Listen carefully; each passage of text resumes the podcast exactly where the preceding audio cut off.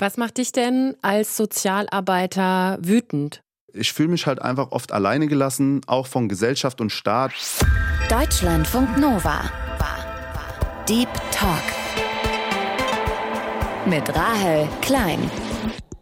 Und mein Gast ist Streetworker Burak Janeperk aus Berlin. Hallo Burak. Hallo, danke für die Einladung. Die Menschen, die Kids, mit denen wir zusammenarbeiten, mit denen ich zu tun habe, so, die verlangen mir richtig viel ab. Was willst du dir von jemandem erzählen lassen, wie das Leben läuft, dem du nicht mal vertrauen kannst oder vielleicht auch nicht vertrauen willst? Gute, ei gute, ei gute wie. Ich finde es einfach heuchlerisch zu sagen, diese Jugendliche sind ein Problem. Eigentlich müsste es doch heißen, unsere Jugendlichen haben ein Problem. Ja, mir kannst du halt nicht erzählen, dass die roten Augen irgendwie rot sind, weil du gerade irgendwie was abbekommen hast ins Auge. Ne? So, ich glaub dir dann einmal so, aber beim zweiten Mal ne, kannst du es dann jemand anders erzählen. so. Heute mit meinen Anfang 30 finde ich es eigentlich ganz geil, einfach so zu sein, wie ich bin. Deutschlandfunk Nova. Deep Talk. Ist irgendwas Cooles passiert so auf der Arbeit bei dir diese Woche? Äh, Cooles passiert, ja, bei uns passieren ständig coole Sachen. Ja, äh, der Sozialarbeiteralltag besteht nur aus coolen Ereignissen. Nein, schön wär's. äh, wir, haben, wir haben ab und an ähm, auch mal lustige Situationen. Wir haben viel Spaß auf der Arbeit. Das muss man, glaube ich, auch haben, wenn man den ganzen Tag irgendwie ja mit Menschen und deren schwierigen Situationen umgehen muss. Cooles passiert ist ehrlich gesagt jetzt nichts Auffälliges, dass ich sagen würde, das war super cool, sondern einfach der Vibe bei uns stimmt gerade einfach und alle sind gut drauf, alle sind locker drauf, das ist ganz cool, würde ich sagen. Wann würdest du sagen, hast du, gehst du abends nach Hause und sagst, boah ja, irgendwie war ein, war ein guter Tag, ich gehe mit einem guten Gefühl nach Hause? Also mein Alltag besteht aus ganz vielen Höhen und Tiefen. Es ist immer so eine Achterbahnfahrt, weil wir eben mit ähm, Jugendlichen und jungen Erwachsenen arbeiten. Und ehrlich gesagt, ist für mich ein guter Tag dann, wenn der Tag Sinn gemacht hat. Und äh, Sinn machen können ganz viele Sachen. Das kann sein, dass ein Jugendlicher vielleicht seinen Termin pünktlich wahrgenommen hat bei mir oder dass der Lebenslauf, an dem wir seit zwei Wochen sitzen, endlich äh, cool aussieht und fertig ist. Oder vielleicht auch, dass wieder Kontakt entstanden ist zwischen äh, Tochter und Mutter oder irgendwelche ähm, Sachen, wo man sagt im Nachhinein, ey, das hat echt Sinn gemacht, das ist cool, dass das endlich geklappt hat. Und das ist aber ganz, ganz individuell. Was ist so ein Tag, wo du nach Hause gehst und sagst, boah, da muss ich jetzt eigentlich echt mal wieder, eigentlich mein ganzes Leben hinterfragen? Ja, die, äh, ehrlich gesagt habe ich diese Tage auch sehr, sehr oft, weil ähm, ja, es ist halt, gerade in meinem Job ist es halt so ein Ding, man muss viel aushalten. Ne? Auch wenn man das Gefühl hat, man kennt die Lösung oder man wüsste, wie man ein Problem lösen kann oder man weiß, wie man jetzt irgendwie äh, gut durch eine Situation kommt oder man hat den Schlüssel und muss einfach nur durch die Tür gehen. Das mhm. Thema ist, wir arbeiten halt mit Menschen, ne? in der Regel mit Jugendlichen und die wollen manchmal nicht so, wie man selbst möchte. Und dann hat man vielleicht voll das geile Gespräch gehabt und hat voll gut argumentieren können, warum es sich keine Ahnung, vielleicht lohnt, mit dem Kiffen aufzuhören oder warum der kriminelle Weg vielleicht nicht der beste ist oder warum diese Ausbildung wirklich äh, super cool ist und warum man das und das machen sollte. Und alles wirkt so super und cool und äh, hat gefruchtet, ne? Und man geht irgendwie aus dem Büro und denkt sich, ja geil, das, das Gespräch, das Beratungsgespräch war voll cool, war alles super. Und am nächsten Tag ist dann alles wieder anders. Ne? Dann ist der Jugendliche doch wieder auf eine Party gegangen oder, oder hat sich doch mit seinen, äh, in Anführungszeichen, äh, falschen Freunden getroffen, wo wir eigentlich gesagt hatten, hey, nimm doch lieber ein bisschen äh, Abstand oder, oder hat die Bewerbung dann doch zerrissen und hat keine Lust mehr oder, ne, das sind halt alles so mhm. Sachen, die man dann aushalten muss, obwohl man sich insgeheim denkt, ey, wenn du das machen würdest, was ich dir vorschlage, dann würdest du äh, vielleicht besser oder schneller oder effektiver vorankommen, aber ja, das Spiel läuft halt so nicht. Ne? Nur weil man äh, denkt, etwas gut zu können, heißt es nicht, dass die Gegenseite das dann halt auch einfach übernimmt. Ne? Ja, da muss man ja total viel Kontrolle abgeben. Ne? Also das ist ja genauso, wie du sagst. Du, du kennst eigentlich quasi den, den Weg oder einen Weg, der vielleicht jetzt so objektiv betrachtet ne, besser wäre. Also Ausbildung machen, statt, keine Ahnung, Drogen zu verticken. Ne? Aber die andere Seite muss das ja auch wollen und auch können. so ne? Absolut, ja, genau. Können ist auch noch ein Thema. Es ist ja nicht immer nur eine äh, Wollensfrage ja. oder die der Motivation, sondern äh, es sind ganz, ganz viele Faktoren, die eben da äh, Einfluss nehmen. Das hängt viel mit ähm, Lebensumständen, mit äh, finanziellen äh, Möglichkeiten zusammen, mit Familie, mit Gesundheit, mit Bildung, mit äh, Chancengleichheit oder Ungleichheit, äh, mit ganz viel, was die, was die Kids halt einfach erleben, so dass man sagt, hey, kannst du das überhaupt?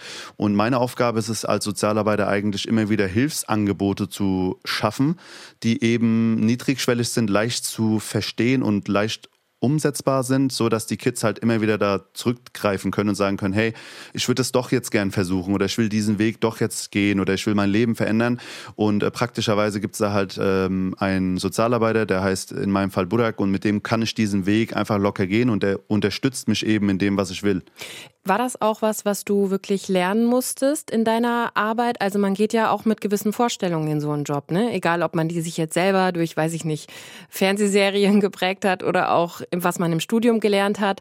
Aber dass man dann auch merkt, boah ja, die Realität, die, die deckt sich da vielleicht auch nicht mit den eigenen Vorstellungen so, ne?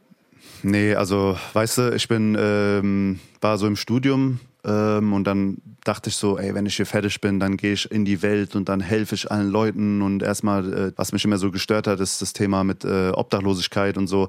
Und dann habe ich studiert und bin, bin irgendwie der super Sozialarbeiter und kann dann allen helfen und so. Mhm. Bis ich dann auch irgendwann mal vor so einem äh, obdachlosen Mann äh, gestanden habe, dann nach dem Studium, so äh, voll blutjung, gerade raus, frisch raus aus der Hochschule und der mir dann so äh, einfach gesagt hat, so, so von wegen, so was denkst du, wer du bist, so ich, das ist meine Entscheidung, hier so auf der Straße zu hocken und da habe ich nichts zu melden, so nach dem Motto, ne? Und ich dann so, hä, erstmal voll den, erstmal voll den Schock gehabt, so hey, wie, ich dachte, ich bin jetzt hier, um zu helfen, du willst meine Hilfe gar nicht. Und dann später dann halt einfach das Ganze reflektiert und äh, festgestellt, nur weil ich etwas möchte oder umsetzen will oder ne, etwas verändern will, heißt es halt nicht, dass die Gegenseite das auch so will und dass man da halt einfach ähm, sehr sensibel mit viel Respekt und mit viel Verständnis ähm, auf die Menschen äh, gehen muss und halt nicht von oben herab oder so. Ne? Das funktioniert mhm. nicht.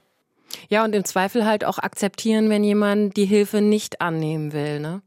Ja, oder kann. Ne? Also nicht annehmen mm. will oder kann. Ja. Das ist auch was, was ich gelernt habe. Also es ist nicht immer dieses so, der will nicht oder sie will nicht, sondern Weißt du, manchmal geht's halt einfach nicht. Und das, das kann man dann vielleicht auch nicht so gut verstehen oder man kann es auch nicht so gut erklären. Aber wenn man da drin ist in diesem ganzen Game und einfach mal die Menschen so kennengelernt hat und versteht, wie das dann halt einfach funktioniert so und sich dann einfach damit befasst, dass die oder derjenige das einfach schlicht und ergreifend nicht hinkriegt und das auszuhalten und dafür Verständnis mitzunehmen und dann halt einfach immer wieder da zu sein und immer wieder das ganze Ding neu aufzutragen und zu sagen, hey, egal, wir versuchen es in sechs Wochen oder sechs Monaten nochmal. Das ist halt das, was immer so, ne, was es nicht leicht macht, einfach zu denken, hey, wenn du zuhören würdest und mitmachen würdest, dann könntest du vielleicht, wie gesagt, einfach es leichter haben oder vorankommen. Aber wenn es halt nicht geht, dann geht es nicht, weißt du? Burak Canepek kommt eigentlich aus Hanau in der Nähe von Frankfurt, lebt aber inzwischen in Berlin. Und da arbeitet er für Outreach Berlin, eine gemeinnützige Organisation, die mobile Jugendarbeit in verschiedenen Berliner Stadtbezirken macht. Und Burak ist da für Charlottenburg zuständig. Inwieweit spielt da, also du bist ja in Hanau aufgewachsen, in der Nähe von Frankfurt. Deine Eltern sind aus der Türkei nach Deutschland gekommen, ich glaube in den 70er Jahren. Ähm, inwieweit spielt dein eigenes Aufwachsen da auch eine Rolle, deine eigene Biografie bei deiner Arbeit? Naja, also sie spielt ja erstmal eine Rolle für mich einfach als Mensch und der, der ich bin. Ich gehe ja ähm, nicht aus dem Haus morgens, ziehe mir die Sozialarbeiteruniform an und bin dann jemand anderes. Ne? Das ist ja allgegenwärtig. Ich bin ja Budak äh, mit meinem Migrationshintergrund, mit meiner äh, Kultur oder mit den Kulturen, die ich einfach gelernt habe. Ne? Ich habe zu Hause äh, Türkisch gelernt, ich habe in der Schule aber Deutsch gelernt. Ich habe beides einfach äh, sehr lieb gewonnen. Ich habe das Hessische sehr lieb geworden und habe einen hessischen Dialekt und äh, mit dem kann ich aber zu Hause nichts anfangen, ne? weil man, beim Türkischen gibt es keinen hessischen Dialekt, das ist halt einfach so.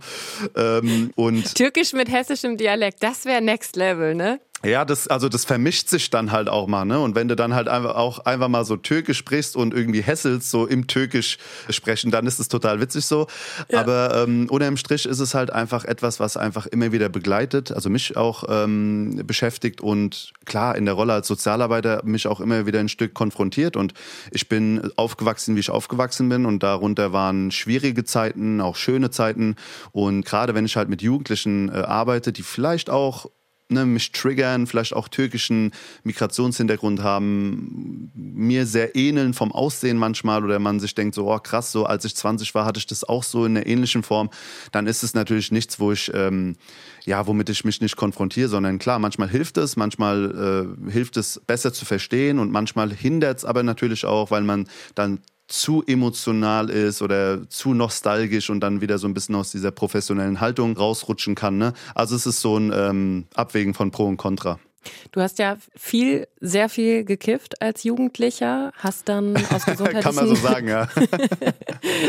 Wie das klingt auch. Du hast sehr viel gekifft als Jugendlicher. Wie viel war das so am Tag?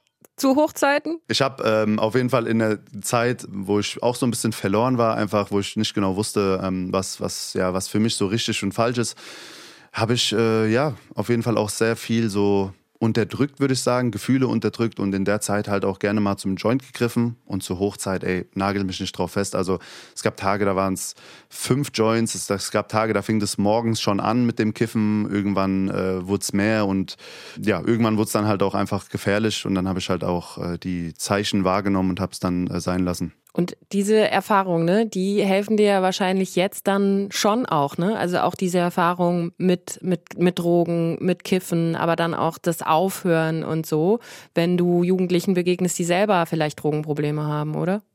Voll, ja klar. Also es ist ein Stück meiner Biografie, es ist Erfahrungen, die ich gemacht habe und ich sag mal so, weißt du, wenn ich irgendwie in der Beratungsstunde sitze oder, oder so eine offene Sprechstunde irgendwie anbiete, was wir jede Woche machen, wo, wo Jugendliche dann vorbeikommen können, ja, mir kannst du halt nicht erzählen, dass die roten Augen irgendwie rot sind, weil du gerade irgendwie was abbekommen hast ins Auge. Ne? So, ich glaube dir dann einmal so, aber beim zweiten Mal ne, kannst du es dann jemand anders erzählen. so, das, ist, das sind dann so Sachen, wo ich weiß, okay, das habe ich einfach aus Erfahrung an mir selber und auch einfach so aus der Lebenserfahrung so mitgenommen oder ne, man, es gibt ja so bestimmte äh, Rituale oder bestimmte Muster, die man dann halt einfach, die sich immer wieder bestätigen, wo ich dann weiß, okay, Mann, ey, ich kenne das, ist das authentisch, hatte das vielleicht auch mal und ich weiß jetzt so ein bisschen, wie ich mit meinem Gegenüber besser umgehen kann. Ne? Auf der anderen Seite, klar, es ist auch, auch Gefahren oder bestimmte Situationen, die auch schon mal erlebt wurden, mit denen ich konfrontiert werde von Seiten, seitens meiner Klienten oder Klientin, den Jugendlichen eben, wo ich dann sagen kann, ey Mann, vertrau mir, ich habe das durchgemacht und ich kann sehr gut mit dir fühlen und kann vielleicht sogar ein Stück weit auch überzeugen ne, mit, meiner, mit meiner Art und mit meiner Erfahrung, weil gerade in der Arbeit mit Menschen, aber auch äh, in der Jugendarbeit ist so eigentlich das mit das Wichtigste, was du ja mitnehmen misst, äh, Authentizität. Ne? Also wenn die mhm. Leute keine Beziehung zu dir aufbauen können, eine ehrliche, authentische Beziehung, ja, was sollen die dir glauben und vor allem, was willst du denen dann erzählen, weißt du? Also was willst du dir von jemandem erzählen lassen, wie das Leben läuft, dem du nicht mal vertrauen kannst oder vielleicht auch nicht vertrauen willst? Und mhm. dementsprechend hat halt so das alles, was man selber erlebt hat, auch schon großen Einfluss auf die Arbeit. Wenn du jetzt durch Berlin, also du lebst ja mit inzwischen in Berlin, arbeitest da eben auch wenn man dich jetzt so rein optisch anguckt, ne, du siehst ja eher aus wie ein Rapper als jetzt vielleicht wie. okay. Weißt du, ob ich das als Kompliment nehmen soll oder? ich denke schon. Ich glaube, du hast ja durchaus auch Bezug zu Rap. Da sprechen mhm. wir auch gleich noch drüber. Gerne, ja. Gerne. Ähm, aber ne, also du, du siehst jetzt nicht, du läufst jetzt nicht in irgendeinem Anzug oder whatever irgendwie auf der Straße rum und sprichst Jugendliche an, so, ne, sondern du bist halt du. Vielleicht im Sportanzug, und, ja. Ähm, genau, vielleicht im, im, im Jogginganzug genau, oder im Jogginganzug. Genau, genau, genau, genau. Aber wie reagieren die Jugendlichen dann auf dich, wenn du da halt ankommst, keine Ahnung, mit deinem Cappy, mit deinem Sportanzug und ja, machst, machst Angebote und fragst vielleicht, was, was die brauchen oder wie gehst du dann auf die zu? Ja, das ist, du sprichst so dieses klassische Streetworken so ein bisschen an, ne? Rausgehen, die Kids antreffen und dann halt irgendwie mhm. versuchen, Gespräche zu einzuwickeln. Ja, weißt du, ich bin erstmal so, wie ich bin. Das, da bin ich auch sehr dankbar, dass ich das in meiner Arbeit sein darf. Also es gibt keine Pflicht zur Uniform, es gibt keine ähm, Etikette, dass man ein Hemd anziehen muss oder dass man, keiner sagt zu mir, ey, du musst dich kleiden wie auf der Straße und äh, dass, die, dass du da besser ankommst. Theoretisch kann ich natürlich rausgehen, wie ich will. Und das mache ich natürlich auch. Und ich denke auch, solange der Kleidungsstil authentisch ist und solange das auch irgendwie so das vertritt, was man ist oder sein möchte, Kleidung hat ja auch was so mit Sprache zu tun. Ne? Man kleidet sich ja so ein bisschen auch, wie man wahrgenommen werden äh, möchte, ist es dann natürlich für mich auch ein kleines Hilfsmittel, wenn ich auf eine Jugendgruppe gehe, wo, keine Ahnung, fünf Kids eine Nike-Cappy anhaben und ich dann halt auch eine. Weißt du, da, dann, mhm. dann ist es halt so ein bisschen, ey, man, da haben wir schon mal einen gemeinsamen Nenner. Was nicht heißen soll, dass wenn ich jetzt ins Jugendamt gehe oder äh, irgendwie eine Sitzung im Jobcenter habe, wo ich ja auch als Sozialarbeiter auch gerne mal sein darf und muss, dass ich dann halt auch nicht, also ne, dass ich mich dann dementsprechend auch anpassen kann und so wie Sprache sich auch anpassen kann, auch Klamotten oder Kleidung oder grundsätzlich halt auch einfach der Stil sich so ein bisschen anpassen. Also ich rede mit einem 16-Jährigen auf der Straße anders, logischerweise, wie jetzt mhm. mit dir oder wie mit einer Jugendamtsleitung. Ähm, und das ist dann ganz individuell, aber ich sage immer, solange es authentisch ist, Ne? Also ich gehe jetzt auch nicht in die, in, ins Jobcenter äh, dort mit einem äh, Dreiteiler oder irgendwie mit einem Anzug, den ich sonst nie anziehen würde, weil ich mir denke, ja, das ist jetzt das Jobcenter oder so, könnte da muss ich jetzt wirken. hin. Ja, könnte gut wirken. Ja. So, ich versuche es dann halt irgendwie immer so authentisch zu lassen, weil das ist auch grundsätzlich so, wie ich sein möchte, unabhängig von Arbeit oder so. Ich finde es geil, wenn man einfach so ist, wie man ist, wie ich bin. Und das hat aber auch ganz lange gedauert, so zu werden. Ne? Gerade im Jugendalter will man ja immer erstmal irgendwie jemand anders sein und wie man selbst ist, ist immer so ein bisschen bisschen schwierig und so. Mhm. Und ja, heute mit meinen Anfang 30 finde ich es eigentlich ganz geil, einfach so zu sein, wie ich bin. Und wenn es dann halt auch der Klamottenstil äh, dazu ist, so, wenn das dazugehört, dann ist es okay. Gibt es Sachen, die oft gut funktionieren, eine Verbindung aufzubauen? Also ist es vielleicht auch dann Musik? Also du hörst ja viel Hip-Hop, mhm. moderierst auch bei TV Straßensound, einem sehr bekannten YouTube-Podcast-Format, wo du auch sehr, sehr bekannte deutsche Rapper eben interviewst. Ist das was, was ja eine Verbindung direkt aufbaut oder oft und was dir hilft? Äh, mit Sicherheit. Also Hip-Hop oder Rap ist ja ein ganz großer Bestandteil in meinem Leben. Also ich habe gerade so ein bisschen ähm, das belächelt, äh, dass ich aussehe wie ein Rapper. Also es stimmt schon, ne? Die Frisur und, und so ein bisschen der Klamottenstil und alles. Es war was sehr plakativ, das gebe ich ja, zu. Genau. Es, ist, halt, genau. Es, ist, es ist halt Hip-Hop, ne? Ich bin, ich bin durch und durch Hip-Hop, ich liebe Rap, ich bin so aufgewachsen und das ist viel mehr für mich als jetzt nur Musik oder, oder mal ein mhm. Trend, sondern ich, das ist wirklich eine Kultur, die ich lebe und, und äh, etwas, was mir auch Persönlichkeit gibt und gegeben hat. Und ähm, auf der Straße oder mit Jugendlichen natürlich genauso. Also es ist eine große Jugendkultur, wenn nicht die größte aktuell. Und ähm, also gerade Rap und alle hören Rap, alle kennen sich irgendwie ein bisschen aus, jeder hat schon mal von irgendwas gehört. Und wenn ich dann da hingehe und versuche, äh, Anschluss zu finden, dann ist es natürlich für mich auch so ein bisschen äh, Methode. Ne? Da sage ich, ey, hast du das Lied gehört oder kennst du den und den? Und dann manchmal ist dann natürlich auch so, dass die mich erkennen und sagen, hey, ich habe ich hab dich auf YouTube gesehen mit dem und dem oder, mhm. äh, oder, oder man kommt so ins Gespräch und dann irgendwann kommt dann so, ey, warte mal, hast du nicht das und das schon mal gemacht und warst du nicht mit dem und dem? Hast, ich habe dich da und da gesehen und dann und dann ist es voll witzig, weil dann ist es ich, ich beschreibe das immer wie so ein Doppelleben. Auf der einen Seite Sozialarbeiter, auf der anderen Seite so in dieser Hip Hop Branche und dann äh, sehe ich so bei den Jugendlichen oft mal wie so, weißt du, wie so wie so das Eis schmilzt mhm. und und dann ist es ganz witzig. Also ich bin voll bei dir. Ich versuche dann einfach so das, was ich mir zu Nutzen machen kann, zu Nutzen zu machen. Und wenn es dann halt auch Rap und Hip-Hop ist, logisch, dann, dann reden wir halt so ein bisschen darüber. Und ich versuche so rüber irgendwie eine Beziehung aufzubauen, ne? Aber diese beiden Welten dann auch miteinander zu vereinbaren, ist ja auch nicht nur einfach, ne? Also wenn du tagsüber oder wann auch immer mit Jugendlichen mit ganz, ganz unterschiedlichen Biografien, unfassbaren Herausforderungen, vielleicht auch ganz schwierigen Lebenssituationen. Mhm. Wenn du versuchst, denen zu helfen und dann, weiß ich nicht, abends oder am Wochenende, keine Ahnung, Eco-Fresh-Interviews, der im Benz angerollt kommt oder so, weißt du?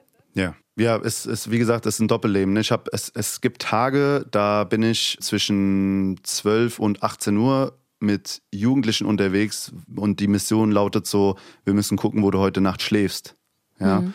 Also es ist ganz, ganz krass manchmal und danach im Anschluss nach Hause fahren, äh, duschen, umziehen, frisch machen und zum Set für ein Interview, wo dann irgendwie jemand kommt mit, keine Ahnung, 400.000 Instagram-Abonnenten äh, und wir bauen Kameras und Lichter auf und ne, alle freuen sich dann auf das Interview und das ist alles so. Und dann gibt es ein Management und ein Label und links und rechts und man denkt sich so, dann abends im Bett denke ich mir oft so, Alter, du hast, was sind das für krasse, also was sind das für Unterschiede, was sind das für zwei mhm. Welten, ne? Auf der einen ja. Seite mit einem Jugendlichen, von dem niemand weiß, für den sich niemand interessiert, wo keiner sich interessiert, wo der heute Nacht pennt. Und auf der anderen Seite dann halt so ein Rapper, vielleicht auch ein Rap-Star oder jemand, der bekannt ist oder einen Hype hat oder bekannter ist, wo man sich dann halt auch mit dem rumschlägt und dann, wie du schon sagst, das ist teilweise total verwirrend. Und ich habe echt schon Abende so, wo ich nach Hause gekommen bin, wo ich dann halt versucht habe, irgendwie beides unter einen Hut zu bringen. Ähm, und ja, dann sitzt man halt auch mal da irgendwie um 23 Uhr und denkt sich so, ey, was, was, was ging heute ab? Es war ganz schön viel, ne? TV Straßensound findet ihr ganz einfach auf YouTube. Den Link dazu packe ich euch aber auch nochmal in die Show Notes zu dieser Folge. Ja, und ich kann mir dieses Gefühl, das Borak da beschreibt, also quasi manchmal so eine Art Doppelleben zu führen, gut vorstellen. Vor allem, wenn man sieht, welche Stars Borak manchmal eben auch interviewt. Und gleichzeitig glaube ich aber eben auch, dass er dadurch und eben diesen generellen Zugang zu Hip-Hop und Rap einfach wirklich viele Jugendliche, junge Erwachsene erreicht, die andere SozialarbeiterInnen ohne diesen Zugang gar nicht erreichen würden. Burak, wir haben im Deep Talk immer so eine kleine Spontanitätsübung eingebaut. Nicht erschrecken, ja. aber ich habe ein paar Sätze vorbereitet, die okay, könntest du mal go. vervollständigen. Okay. Erster Satz lautet: Tupac oder Biggie? Oh, ihr Schweine. so super schwierig. Also, also muss jetzt einfach ein Name kommen oder darf ich es ganz kurz erläutern, so meine Entscheidung? Du darfst, du darfst erst einen Namen nennen und dann darfst du es erläutern. Okay, also ich würde sagen Biggie, weil ich mich mit Biggie mehr identifizieren kann. Ich habe mit Anfang 20 habe ich fast 160 Kilo gewogen mhm. und äh, in Biggie habe ich immer jemanden gesehen, wo ich mir dachte, also ich habe mich sehr geschämt für mein Gewicht, ich kam überhaupt nicht klar mit mir, es war auch ein Grund, warum ich viel gekifft habe oder ne, es hat irgendwie, ähm, ja, war nicht so einfach für mich und Biggie war dann immer so, ey Mann, der ist, der ist der war auch übergewichtig, der Mann ist ja jetzt auch schon sehr lange tot. Ja. Und ähm, der hat mir aber immer so ein bisschen so das Vorbild gegeben, Mann, guck mal, du kannst so übergewichtig sein, aber kannst trotzdem cool sein und du kannst trotzdem zu dir stehen. Und das war ja auch ein sehr selbstbewusster Typ, ne? Ja. Und deswegen habe ich mich einfach sehr krass so mit dem identifiziert. Was nicht heißen soll, dass ich mich mit äh, Pack nicht identifiziert habe. Und äh, bevor ich jetzt Ärger von der Hip-Hop-Community bekomme, ich liebe, habe Liebe für beide. Aber ich habe äh, ein Biggie-Tattoo und das war so eine ganz bewusste Entscheidung, weil ich mir dachte, ey Mann, der Typ hat mich so geprägt, den will ich mir so ins Fleisch äh, tätowieren lassen. Aber genau, rap-technisch ehrlich gesagt Biggie, von der Message her und von der ganzen Art und Weise ist es halt Pack. Ich versuche es immer so ein bisschen zu erklären. Es ist sehr, sehr schwierig, aber ich hoffe, die Antwort passt. mein Lieblingswort auf Hessisch. Mein Lieblingswort auf Hessisch, oh, das ist schwierig. Äh, ich würde sagen, boah, ich würde sagen, mein Lieblingswort auf Hessisch, ich denke mal. Oder vielleicht auch das, was du am häufigsten benutzt, kannst du auch machen. Mm, ja, ich denke Gude. Ei Gude, Ei Gude wie. Also ist ja so ein typisch hessisches Begrüßungswort, ne? Gude. Also Gude. man sagt Ei Gude wie, also G-U-D-E, ne? Ei Gude wie, so, ey, na, wie geht's? Alles fit so? Und ähm, das ist ganz witzig, weil ich benutze das in Berlin tatsächlich auch, weil ich das, ich bin halt Hesse, ne? Mhm. Und dann wissen die Leute natürlich nicht, was was gemeint ist, ne? Was, was soll das heißen? Und ich benutze es natürlich auch auf, auf der Straße mit Jugendlichen manchmal. Ei, gute wie, und die denken sich so, Alter, was ist mit dir? Ei, gute wie, und der so, äh, was ist denn das für eine komische, was ist denn das für ein komischer Typ? Und ich habe ja auch manchmal so, ich bin ja auch Eintracht-Fan, also ich bin ja sehr, äh, fühle mich mhm. ja irgendwie zugehörig, äh, so mit, mit den Frankfurtern und mit den Hessen und so. Und dann ist es halt irgendwie, keine Ahnung, laufe ich da rum als Hesse in Berlin und bin verwirrt und weiß gar nicht, was ich da, was ich da treibe. Aber Ei, gute wie, oder Babbeln ist auch ein sehr schönes Wort, weil wir Hessen, wir babbeln ja gerne, ne? Das ist äh, so quatschen und sich ja. unterhalten, ne? Zusammenkommen, reden. Und ähm, ja, auch so ein ganz tolles Wort, finde ich.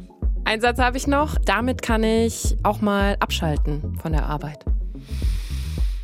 Mm, Rapmusik. Also Hip-Hop grundsätzlich ist immer etwas, wo ich gerne höre, wo ich merke, okay, das bringt mich runter, ne? einfach äh, Musik hören. Sport machen gute Freunde, also gute Gespräche, ähm, sich umgeben mit Leuten, die einem einfach auch das Gefühl von, von Liebe und Geborgenheit und Sicherheit geben, so ein bisschen Familie und gute Freunde, weil, ne, wie gesagt, also zum Verständnis, ich arbeite mit Jugendlichen und jungen Erwachsenen so, wir nennen sie schwer zu erreichende Jugendliche, das sind Kids, die oftmals irgendwie niemanden haben, aus jeglichen Systemen gefallen sind, nicht zur Schule gehen, keine Eltern haben, keine Ahnung, 19-Jährige, die mir erzählen, dass sie schon seit fünf Jahren äh, allein unterwegs sind, Drogen nehmen, teilweise schon obdachlos waren, geflüchtete Menschen, die ganz, ganz schlimme Sachen erlebt haben. Also mhm. die, die Menschen, die Kids, mit denen wir zusammenarbeiten, mit denen ich zu tun habe, so die verlangen mir richtig viel ab Ne? Und ich glaube, wenn das die einzige Welt wäre, in der ich mich bewegen würde, also nur das, was ich da erlebe, dann würde ich, glaube ich, heute nicht mit dir in diesem schönen Podcast sitzen, sondern in der geschlossenen und äh, würde ähm, versuchen, irgendwie meine Gedanken im Kopf zu behalten, weil das halt einfach total verrückt alles ist. Ne? Und wenn ich da halt rausgehe und äh, wieder konfrontiert werde, auch mit schönen Dingen oder guten Gesprächen oder mit, mit Liebe und mit, mit Wärme so, dann ist es für mich auch immer wieder so ein bisschen, ey, das Leben und die Welt ist nicht nur schlecht und das hält mich so ein bisschen auf dem Boden. Hm. Dass es vielleicht mehr Menschen, mehr Streetworker wie Burak braucht, das hat sich in der vergangenen Silvesternacht gezeigt, als es massive Ausschreitungen, Krawalle mit Angriffen gegenüber Polizei und Rettungskräften gegeben hat, vor allem in Berlin. Daran sollen viele Jugendliche, junge Erwachsene beteiligt gewesen sein und diese Krawalle haben auch in der Politik zu ziemlich heftigen Diskussionen geführt. Franziska Giffey, Berlins amtierende Bürgermeisterin, hat nach diesen Ausschreitungen ziemlich schnell zu einem ersten Gipfel gegen Jugendgewalt eingeladen mit Vertreterinnen von Politik, Polizei, Staatsanwaltschaft, aber auch Integrations- und Sozialarbeit, weil sich eben viele fragen, was soll man gegen diese Ausschreitungen, diese Gewalt, die man da gesehen hat, tun? Wenn man sich jetzt natürlich die, die Gewalt auch in der Silvesternacht anguckt, dann sind ja verschiedene Debatten auch daraus entstanden. Ne? Brauchen wir jetzt hier härtere äh, Strafverfolgung? Müssen wir an der Integration arbeiten? Brauchen wir mehr ähm, Jugendarbeit und so? Ne? Welche Schlüsse, ich meine, du, du kennst Berlin, du bist in Berlin unterwegs. So, was für Schlüsse hast du aus den, den Ausschreitungen, aus den Krawallen da gezogen? Ja, ich habe teilweise auch Anfang des Jahres sehr viele Interviews gegeben zu dem Thema, weil viele mich gefragt haben, nach meiner Meinung gefragt mhm. haben und nicht nur mich, auch meinen Träger. Und wir waren in der Öffentlichkeit und haben uns so ein bisschen ausgesprochen, einfach aus der Expertise, die wir haben. Und ich glaube, dass es da nicht so den einen Weg gibt. Ne? Ich glaube nicht, dass es nur reicht, eine Sache zu tun. Ich glaube, da müssen einfach mehrere Faktoren, mehr Aufmerksamkeit, mehr bewussteres Verhalten dem Thema gegenüber. Und ich glaube, was wir gelernt haben, ist einfach so, wie schnell es aufgeheizt wird, ne? wie schnell auch so Themen irgendwie instrumentalisiert werden. Ich bin mir sicher, also ich mag gerne korrigiert werden, aber wir hatten jetzt am Sonntag die Wahlen in Berlin und das war natürlich auch so ein Stück weit ein, dahinter war ja ein politisches Interesse. Ich meine, ich bitte dich. Da haben Jugendliche Quatsch gemacht zur Silvesternacht und Quatsch, mehr als Quatsch natürlich aber wir haben ja darüber diskutiert, so als wäre irgendwie halb Neukölln äh, in Brand gelegt worden. Und mhm. ich dachte mir so irgendwann auch, okay, äh, wissen wir eigentlich noch, worum es geht? Und dann haben wir über Flüchtlingsdebatten diskutiert, Integrationspolitik und hast du nicht gesehen. Und ich dachte mir so, was passiert ist, will ich nicht kleinreden. Und was passiert ist, muss auch Konsequenzen haben, 100 Prozent. Ich glaube einfach, dass man sich überlegen sollte, wollen wir weiterhin an den Symptomen äh, rütteln und, und, und die versuchen zu behandeln oder gehen wir einen Schritt zurück und denken uns, ey, wo sind die Ursachen? Also sich jetzt jetzt nicht nur darüber aufregt, warum Jugendliche oder Jugendgruppen so sind, wie sie sind, sondern sich vielleicht auch mal überlegt, ey, was, was steckt denn dahinter? Also das war vielleicht jetzt so ein, ein kleiner Auslöser, darüber müssen wir jetzt auf jeden Fall scharf diskutieren, das haben wir jetzt auch gemacht, aber was steckt denn eigentlich dahinter? Lasst uns doch noch mal so ein bisschen tiefer gehen und ich glaube, dass ähm, da einfach mehr Geld investiert werden könnte oder sollte, auch in Sozialarbeit, wenn ich jetzt ein bisschen Eigenwerbung machen kann. Aber klar, ne, es, äh, die meisten Projekte in Neukölln werden eingestellt eingestampft. Vieles geht nicht in so eine Regelfinanzierung über. Das heißt, Sachen, die cool sind am Anfang, werden dann einfach nicht weiter gefördert. Und ja, so eine Sachen fände ich einfach gut, dass man sich überlegt, hey, die Ursache, was könnte das sein? Warum sind die Menschen dort so auf sich allein gestellt? Warum sind die aggressiv? Was ist mit Integration? Warum läuft es immer schief und so? Oder Ne? Einfach sich dem mhm. Thema ein bisschen intensiver annehmen und sich zu überlegen, okay, haben wir Experten und wenn ja oder Expertin, wie können wir die supporten? Wie können wir, was können wir so ein bisschen besser aufstellen? Und es gibt so viele geile sozialarbeiterische Konzepte, so viele coole Leute, die coole Sachen auf die Beine gestellt haben, die aber einfach nicht finanziert werden oder wo die Politik einfach nicht hinterher ist und sich vielleicht auch denkt, ey, das Thema ist nicht so wichtig weißt du? Hm. Bis es dann halt kracht und dann sind sie alle hinterher und sagen, oh mein Gott, jetzt müssen wir schnell reagieren und dann gibt es Gipfel und Leute werden eingeladen und so, was ja auch nicht schlecht ist und so. Aber es wäre halt auch schön, wenn man sich so Themen halt auch mal annimmt, bevor es kracht. Ja. Was macht dich denn als Sozialarbeiter wütend? Also wenn du dir jetzt auch, wenn du die Systemfrage stellst? Naja, mich macht wütend, dass, dass wir und ich, ich spreche jetzt mal nur von mir, ne, bevor ich will jetzt nicht für alle Ja. ähm, aus dem Business sprechen, aber ich fühle mich halt einfach oft alleine gelassen, auch von Gesellschaft und Staat. Ich finde es einfach heuchlerisch zu sagen, diese Jugendliche sind ein Problem. Eigentlich müsste es doch heißen, unsere Jugendlichen haben ein Problem, nicht wahr? Also ganz ehrlich, wenn äh, Kids in Neukölln äh, rumrennen und Scheiße bauen, sollte das unser aller Problem sein, weil es sollte doch unser Neukölln sein. Unsere Jugendlichen, unsere Gesellschaft, unsere Kultur, die arabische sowie deutsche Hand in Hand. Also ich habe das so verstanden in meinem Aufwachsen. Von mir wurde ja auch verlangt, dass ich perfekt Deutsch spreche, mich äh, dementsprechend kleide, mich dementsprechend bewege, die Regeln beachte, bla bla bla, obwohl ich hier geboren bin. Also, warte mal ganz kurz. Ich musste mich doch viel mehr integrieren als meine deutschen Kollegen und Kolleginnen der türkischen Kultur beispielsweise. Ne? Also, von mir wurde viel mehr erwartet und von diesen Jugendlichen, ähm, da hast du es wieder mit der eigenen Biografie, von diesen Jugendlichen wird viel mehr erwartet, als sie entgegenbekommen. Ne? Und da denke ich mir so, ey, warte mal, da wird nicht mit gleichem Maß gemessen. Und ähm, das finde ich halt ein Stück weit heuchlerisch. Ich würde mir wünschen, dass diese Doppelmoral so ein bisschen aufhört und dass wir das Land und die Gesellschaft als ein gemeinsames verstehen und dass Jugendkrawalle in Berlin-Neukölln kein Problem arabischer Clanfamilien sind, sondern dass die Gesellschaft das als mindestens Weckruf wahrnehmen sollte, zu sagen, ey, was läuft bei uns eigentlich schief? Warte mal ganz kurz. Und wenn du auf diese Leute hingehst, also wenn du nach Neukölln fährst, was ja auch passiert ist, und mit den Leuten sprichst, dann acht von zehn schütteln den Kopf und sagen, ey Mann, was hier bei uns in unseren Straßen passiert ist, ist richtig uncool. Ja, das ist ja nicht wir gegen ihr äh, oder die gegen die und das, das ist ja kein irgendwie, äh, das wird immer so dargestellt, als äh, ne, wäre das so, wäre wär das so eine andere Kultur, ein anderes Land.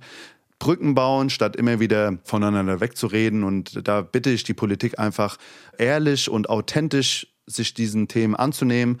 Und dann habe ich auch gar kein Problem. Ja, aber wenn das immer äh, passend zu den äh, Wahlen ist und immer dann, wenn irgendwas explodiert und kracht, ja, dann frage ich mich halt so, ja, ihr habt da doch eigentlich sowieso kein Interesse. Also machen wir uns doch mal nichts vor. Ich meine, das ist ja, das ist ja auch so das eine, ne, dass man auch mit unterschiedlichem Maß misst und dass man unterschiedliche Erwartungen auch hat an, an Menschen, an Jugendliche, auch je nach Biografie oder Hintergrund. Ja. Das andere ist aber ja auch, was du ja sicherlich auch in deinem Arbeitsalltag siehst, halt total unterschiedliche Chancengleichheit, oder? Also ähm, Ja, wenn man das- sieht, wie unterschiedlich auch Chancen verteilt sind in Deutschland. Das ist ja das, was ich sagen will. Sorry, dass ich so ausschweife und so. Du, du merkst, du hast mich da mit dem Thema ein bisschen getriggert. Ich als Sozialarbeiter bin ja nicht ständig in Neukölln unterwegs. Mein Hauptsammelpunkt ist so Charlottenburg, Wilmersdorf. Aber ich habe natürlich viel auch damit zu tun, mit Jugendlichen aus ganz Berlin. Und weißt du, ich fühle mich halt so ein bisschen an die Front gestellt und dann allein gelassen. Ja, und ich habe halt einen ganz guten Überblick darüber, was in, in, in diesen Straßen, in diesen Gegenden gut läuft und nicht gut läuft. Wenn wir von Chancengleichheit sprechen und wissen, dass beispielsweise Kinder aus gut gestellten Familien, wo finanzielle Nöte weniger sind, wo einfach Strukturen besser sind, wo, wo einfach die Haushalte besser laufen, ne? Wenn wir wissen, dass diese Kids aus diesen Häusern einfach ehre Chancen haben, Abi zu machen beisp beispielsweise. Ne? Das heißt, es gibt Statistiken, die das bestätigen. Ja, dann frage ich mich, ey, warum werden diese Familien nicht unterstützt? Warum werden gewisse Hilfsangebote in irgendwelchen Projektformen gesteckt und dann halt nach einem Jahr nicht weiterfinanziert? Also da bitte ich einfach die Gesellschaft und nicht nur die Gesellschaft, gerade auch die Politik darum, ein bisschen mehr Aufmerksamkeit diesem ganzen Thema rund um Chancengleichheit Bildungsgleichheit, Bildungschancen, alles, was damit zu tun hat, zu widmen und ehrlich und authentisch sich mal mit dem ganzen Thema zu beschäftigen und zu sagen, ey, wir haben da eine ganz, ganz große Armut. Jobs zu kriegen ist schwierig, Rassismus ist ein Thema, Diskriminierung ist ein Thema. Warum ist denn das alles so? Was können wir denn äh, tun? Und da fehlt es mir einfach irgendwie noch von allen Seiten, weißt du? Es hat übrigens nach dem ersten auch noch einen zweiten Gipfel gegen Jugendgewalt gegeben, Ende Februar. Und da wurde unter anderem beschlossen, dass Berlin in den nächsten zwei Jahren 90 Millionen Euro für den Kampf gegen Jugendgewalt ausgeben will. Es soll unter anderem 60 neue Stellen in der Jugendsozialarbeit geben, Jugendzentren sollen modernisiert werden, Jugendämter bekommen mehr Geld für Gewaltprävention und Jugendliche sollen zum Beispiel auch bei der Wohnungssuche besser unterstützt werden. Und gibt's zum Schluss irgendwas, was du dir für die Woche wünschst? Irgendwas, worauf du hoffst oder so?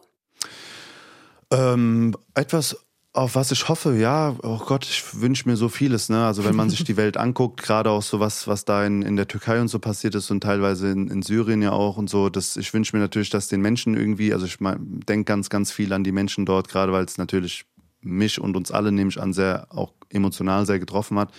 Meine Gebete richte ich einfach so ein bisschen an die Menschen dort. Und grundsätzlich wünsche ich mir einfach, dass wir Menschen liebevoller und verständnisvoller miteinander umgehen, dass wir einfach mehr Gehör füreinander verschaffen und dass wir ja, uns einfach ein bisschen besser begegnen und ein bisschen besser mit uns miteinander umgehen. Ne? Und das ist halt einfach so mein Wunsch. Das ist ein schöner Wunsch und ein schöner Abschluss. Danke, Burak ja. Chani Perk im Deep Talk in Deutschlandfunk Nova. Ich danke dir für deine Zeit. Ich habe zu danken. Danke für die Einladung. Das war der Deep Talk für diese Woche. Danke fürs Zuhören. Ich bin Rahel Klein. Passt gut auf euch auf. Bis bald. Deutschlandfunk Nova. Deep Talk. Jeden Mittwoch neu. Auf deutschlandfunknova.de und überall, wo es Podcasts gibt. Deine Podcasts.